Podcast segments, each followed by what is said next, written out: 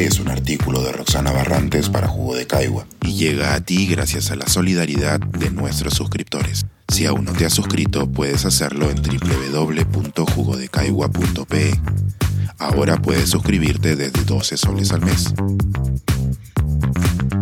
Los cuentos del tío Miguelito. Final. Fin del guiño continuado a Cien Cuyes, a propósito de la digitalización y la pandemia. Inspirada luego de haber leído la novela Cien Cuyes, en la que los héroes son ancianos que afrontan el ocaso de sus vidas con valentía, en los jugos anteriores di a conocer varios aspectos del uso de Internet de los adultos mayores de Colombia y Perú. La importancia de la historia laboral previa a la pandemia en el artículo del 29 de marzo, sus reacciones frente a la pandemia, artículo del 5 de abril, así como sus percepciones sobre Internet, artículo del 12 de abril. Nuestras historias sobre cómo usan y piensan sobre Internet los adultos mayores en Perú y Colombia podrían continuar pero como bien canta Héctor Lavoe, todo tiene su final. Y si no, siempre pueden consultar el estudio completo en el documento de trabajo del IEP. Al leer estos cuentos, quizá algunos de ustedes se hayan preguntado qué podría hacer el Estado, es decir, qué políticas públicas se necesitan para que las diferencias etarias en el uso y apropiación de Internet desaparezcan y con ellas que los adultos mayores retomen su poder de agencia sobre la tecnología y el futuro.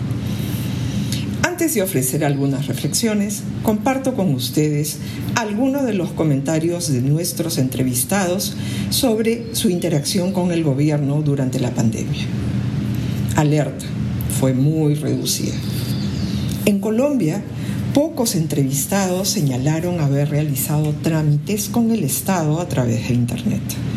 Específicamente, solo uno afirmó que lo había hecho durante la pandemia. En general, mencionaron que si bien el sistema era muy eficiente, no obstante, también existían ciertos temas de seguridad que podrían desalentar su uso, lo que se expresa con claridad en el siguiente testimonio de un hombre de Cali abro comillas. Todos manejamos Procuraduría, Contraloría, todo lo que es certificaciones, todos los impuestos los trabajamos exclusivamente por Internet. Lo que es información exógena que recién hoy está en Colombia, nosotros lo hacemos por Internet. De manera específica, no manejo temas especializados de los contadores, pero de mi área, derecho, sí. Pasaportes y todo para mí es muy eficiente. En Cali y Buenaventura me ha funcionado perfectamente. Lo que podría ser es el tema de seguridad, porque la hackeada es fuerte. Ese sí es un tema que hace que a veces uno dude del uso de Internet. El tema de seguridad cibernética es complicado. Cierro comillas.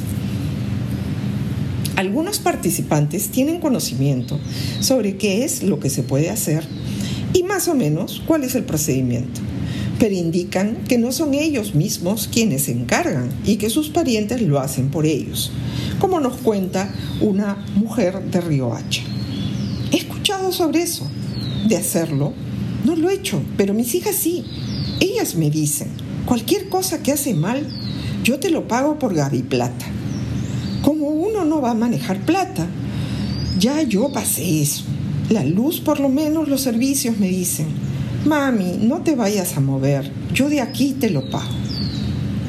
Mientras tanto, en Perú, las percepciones generales sobre el rol del Estado durante la pandemia fueron negativas. Para algunas personas, las medidas implementadas no fueron las más adecuadas para mitigar los efectos de la pandemia o disminuir los contagios. Efectivamente, entre personas de menores recursos económicos, se compartió la percepción de que el sistema de salud pública era tan deficiente que se convirtió en el foco para la propagación del virus. Por ese motivo, varios decidieron no ir a los hospitales a atenderse a pesar de haber contraído el virus, debido a que sentían que su cuadro de enfermedad podía complicarse. En otros casos, los adultos mayores consideraron que las autoridades no estuvieron pendientes de sus necesidades. Muy pocos comentarios sobre Internet en estos testimonios, es claro.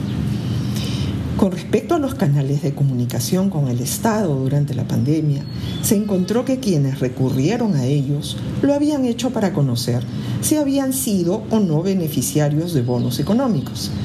En la mayoría de casos fueron los familiares o conocidos quienes accedieron a las plataformas en nombre de los adultos mayores, ya que ninguno comentó saber cómo utilizar las plataformas por su cuenta.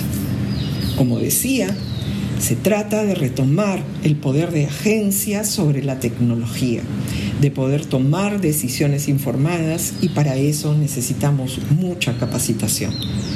Nuestras municipalidades pueden ser implementadoras de programas masivos de capacitación.